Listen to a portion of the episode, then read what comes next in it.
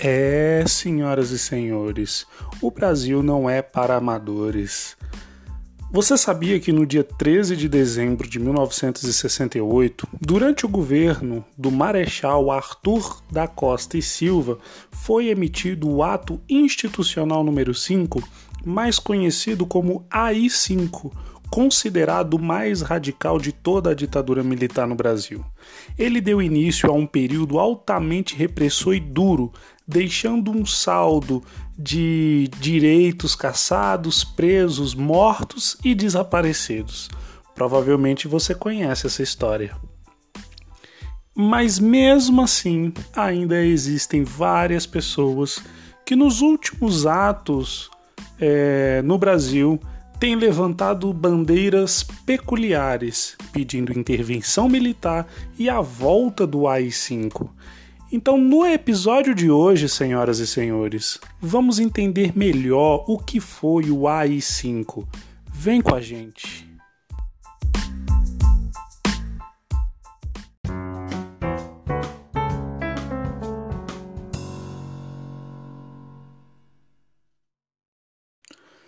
Para poder falar sobre o AI-5, nesse episódio de hoje, nós vamos precisar entender o contexto de toda a ditadura militar. Porque o AI-5, apesar de ter sido o marco mais importante, mais fundamental dentro da ditadura militar, é, a ditadura militar ela não começa no AI-5. O AI-5 não é um ato isolado, ele é um ato que foi construído com o passar do tempo. E para a gente poder entender toda essa construção, nós precisamos voltar no dia 1 de abril de 1964, aonde, sobre o, pre o pretexto de o país estar passando por uma ameaça comunista, um golpe militar afastou o então presidente da República, João Goulart, e colocou no seu lugar o Marechal Castelo Branco.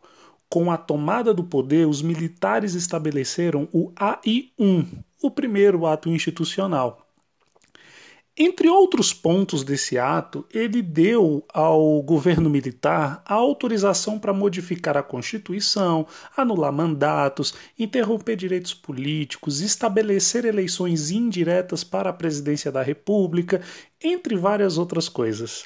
Nos anos seguintes, outros atos institucionais foram estabelecidos, todos com o objetivo de acabar com a oposição e institucionalizar aquilo que nós conhecemos como a ditadura no Brasil.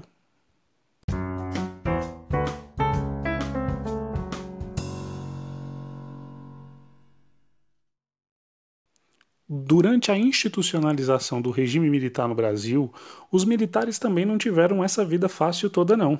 Quatro anos depois do regime militar ter sido é, colocado em vigor, ali com o seu AI um, é, a oposição ganhava muita força. E essa força vinha de mobilizações estudantis, mobilizações de operários, mobilizações de artistas intelectuais, entre outros setores da sociedade. E dentro desse contexto, o discurso do deputado Márcio Moreira Alves, do Movimento Democrático Brasileiro, partido também conhecido como MDB, em setembro, fez duros ataques à ditadura e teria irritado profundamente os militares. O exército exigiu que ele fosse punido, porém a Câmara dos Deputados se recusou a fazer isso, mostrando que até no ambiente político existia uma oposição ganhando força contra os militares. É, havia um grupo dos militares que era conhecido como linha dura e que não queria devolver o poder aos civis. É, e há muito tempo, dentro desses quatro anos, já recomendava medidas que limitassem ainda mais os direitos políticos. O ocorrido na Câmara foi a desculpa que precisava para endurecer a ditadura.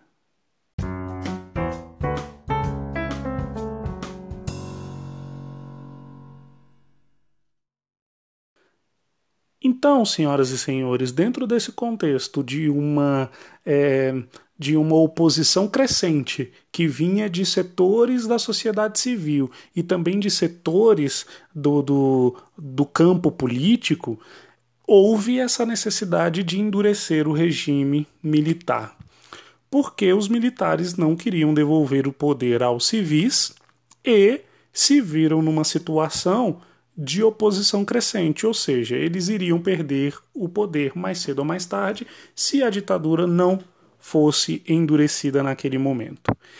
E é onde nós chegamos no AI-5. É bom abrir um parêntese aqui. Nós não fomos direto do AI-5, do AI-1 para o AI-5. Né? Existiu um processo onde outros atos institucionais foram implementados.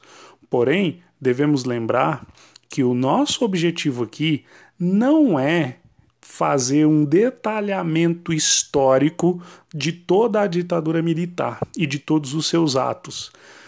O que nós estamos querendo fazer aqui é um resumo geral, especificamente dando ênfase no AI-5, porque em pleno ano de 2020, no Brasil, se tem movimentos políticos onde faixas de volta ao AI-5 são suspensas pela população. Isso é muito preocupante devido ao que aconteceu de gravidade durante o período do AI-5, durante o período da ditadura militar como um todo. Então, o nosso foco aqui é relembrar o que o AI-5 trouxe para a ditadura militar, trouxe para o Brasil, né?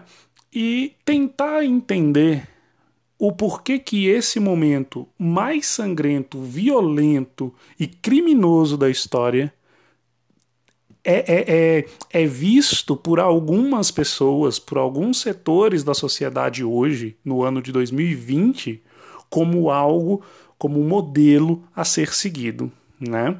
Então, depois desses quatro anos de ditadura, né, e com uma oposição crescente, nós temos o AI-5, o AI-5 ele dava ao presidente a permissão de fechar o Congresso Nacional e todas as assembleias legislativas Brasil afora. E o presidente o fez assim que o ato foi assinado. Também instituiu censura prévia de obras artísticas que poderiam ser censuradas por motivo como, por exemplo, subversão da moral e dos bons costumes. E essa censura também foi feita para os meios de comunicação. As reuniões políticas que não eram autorizadas pela polícia foram proibidas. Houve suspensão de habeas corpus por crimes de motivação política e os direitos políticos dos cidadãos considerados subversivos foram cassados. Ao menos 1.390 pessoas foram presas 333 políticos tiveram seus direitos políticos suspensos e, em vários casos, o, o político, inclusive, foi expulso do Brasil. Né? É, tortura e assassinato de presos era uma prática comum nesse período.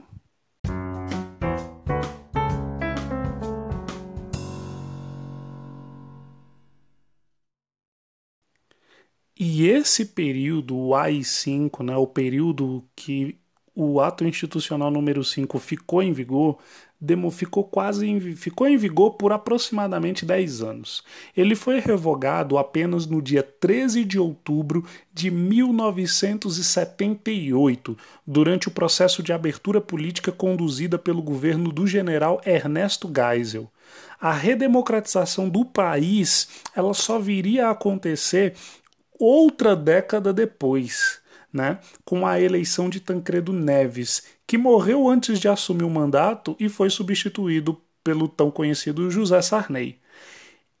E em 1988, a aprovação de uma nova Constituição para o Brasil. Em outubro de 2019, Eduardo Bolsonaro, filho do atual presidente da República e atual deputado federal pelo estado de São Paulo desde 2015, disse em uma entrevista que, caso a oposição radicalizasse, uma das respostas do governo poderia ser um novo AI-5. A declaração causou repercussão internacional e o deputado disse que talvez tenha sido infeliz. Talvez não, com certeza, né? Com total certeza é, uma pessoa que, que, que diz em retomar um processo que matou pessoas, que expulsou pessoas, que censurou pessoas, é, é, voltar, ter um, ter um certo saudosismo sobre isso, é, não, não é talvez tenha sido infeliz, é com toda certeza absoluta. E que não existe qualquer possibilidade disso acontecer. E isso ele está certo. Né? Não existe mais a possibilidade disso acontecer. Nós temos hoje é, um Congresso Nacional funcionando, nós temos hoje é, um judiciário funcionando, nós temos hoje instituições fiscalizadoras funcionando. Né? É, se o Congresso funciona da maneira correta ou não, o Judiciário idem, isso é uma outra questão, são cenas para os próximos episódios, é algo que a gente poderia dedicar um episódio inteiro somente para falar sobre isso. Agora, o fato é que é, o, o, o ato institucional número 5 toda a ditadura militar no Brasil ela foi um período de, de trevas né, dentro do Brasil. Porém, o ato institucional número 5, em especial, fez com que o, o, a ditadura militar no Brasil fizesse dos militares verdadeiros criminosos. Por quê? Porque dentro desse período a, a, a, os militares eles agiam não como defensores do país, e sim como grupo terrorista, onde pessoas eram sequestradas, pessoas sumiam, pessoas eram expulsas do país, pessoas não podiam falar, não podiam se organizar, não podiam se manifestar. Né? No Brasil, inclusive, é, você era preso por não ter uma carteira de trabalho no bolso. Se você está me ouvindo nesse momento na rua, eu tenho quase certeza que você não está com a carteira de trabalho no bolso, a não ser que você esteja indo para uma entrevista de emprego. Ou seja, você estaria preso agora mesmo, enquanto me ouve na rua, se esse for o caso. Então, é, nós não podemos achar normal que pessoas do poder político, né, como o caso do Eduardo Bolsonaro, que fez essas declarações infelizes de voltar ao AI-5, é, assim como o próprio presidente Jair Bolsonaro, que nas últimas manifestações onde a população pediu o retorno do, do AI-5, ele estava lá na manifestação, né? E, e é muito complicado a presença de políticos dentro de manifestações desse tipo, né? Porque a gente fica observando e pensando o seguinte: quem é que está organizando? Quem é que está financiando? Quem é que está chamando essas, essas, essas, essas manifestações? A, a, uma tentativa de crise política com o enfraquecimento da democracia, ela é do interesse de quem? Então são questões que a gente levanta nesse momento. Eu quero deixar muito claro para você que está me ouvindo agora que isso não é uma crítica ao governo Bolsonaro, né? É, mas é uma crítica à, à tentativa de uma ruptura institucional é, a tentativa de ferir o Estado democrático de direito. E essa crítica, pelo menos por parte desse canal do Inquietante Podcast, assim como Filosofia Simples, ele vai acontecer se isso forem atos da direita, se isso forem atos da esquerda, se isso forem atos do centro. Não interessa o espectro ideológico que tente contra a democracia, ele sempre vai ser reprimido, pelo menos por esse canal. Né? Então, isso é uma coisa que tem que ser observada quando você se lança na política, ter que lidar com a oposição e ter que lidar com aqueles que pensam diferente de você é justamente a arte da política, né? Porque senão seria um clube do bolinha, né? E não é essa a intenção da política. Então, nós precisamos de todas as pessoas, de todos os dos, as correntes ideológicas, porque essa é a lógica, esse é o sentido de se ter uma democracia representativa. Né? E como a sociedade não é detida por pessoas que têm apenas um pensamento ideológico, né? É, e uma maneira de se manifestar e uma bandeira a se levantar, então uns que não, que não gostam, que não concordam com a bandeira do outro, no mínimo tem que manter o respeito. Não é porque a, a, a oposição está sendo dura ou mole que você vai é, se, se, se cogitar a ideia de ter uma uma volta de ditadura, uma volta de um regime que mata pessoas dentro do país. Né? Isso não pode acontecer sobre hipótese alguma.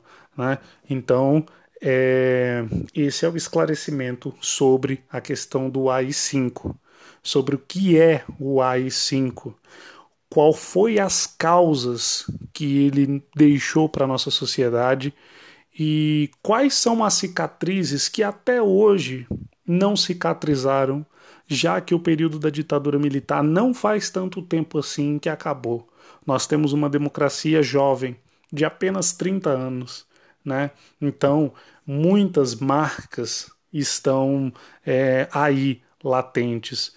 O atual presidente Bolsonaro, ele é uma pessoa que durante várias oportunidades, em várias entrevistas e em épocas diferentes, se demonstrou satisfeito e, e apoiador de um regime de ditadura. É... Porém, nós temos que observar que 60% dos eleitores do Bolsonaro no ano de 2018 tinham entre 16 e 34 anos, ou seja, pessoas que não viveram a ditadura militar. Né? É, então, a gente precisa é, escavar essas memórias. Né? É, eu estou fazendo isso como professor de filosofia, resgatando algumas, alguns tópicos relevantes desse momento. Acredito que vários professores de história vão fazer e estão fazendo isso também, para que a gente possa entender o que, que aconteceu. Porque se você não viveu, você deve estudar sobre isso, porque está registrado e faz parte da história do país. Então, hoje o nosso episódio é esse. Acabamos aqui né? É, e, e que fique claro e que fique a sugestão para destrinchar a história do ato institucional número 5. Acredito que eu fiz um resumo aqui muito rápido, né? É, mas que dá para entender de uma forma bem pedagógica o que, que o ato institucional número 5 fez para o Brasil.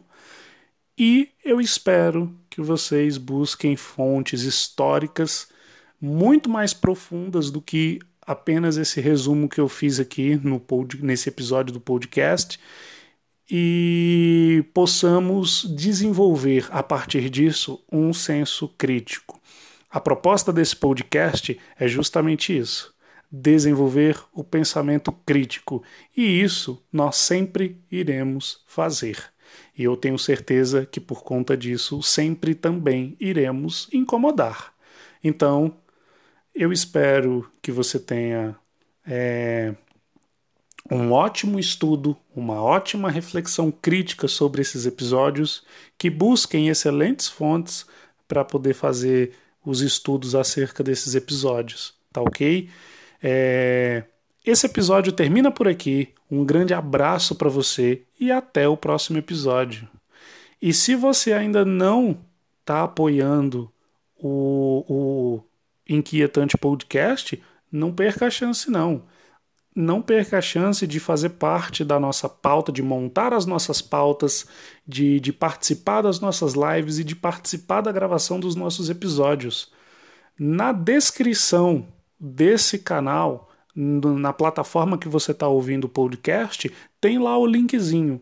É só você clicar, escolher uma das categorias de sócio e ser feliz. Um grande abraço a todos vocês e até o próximo episódio.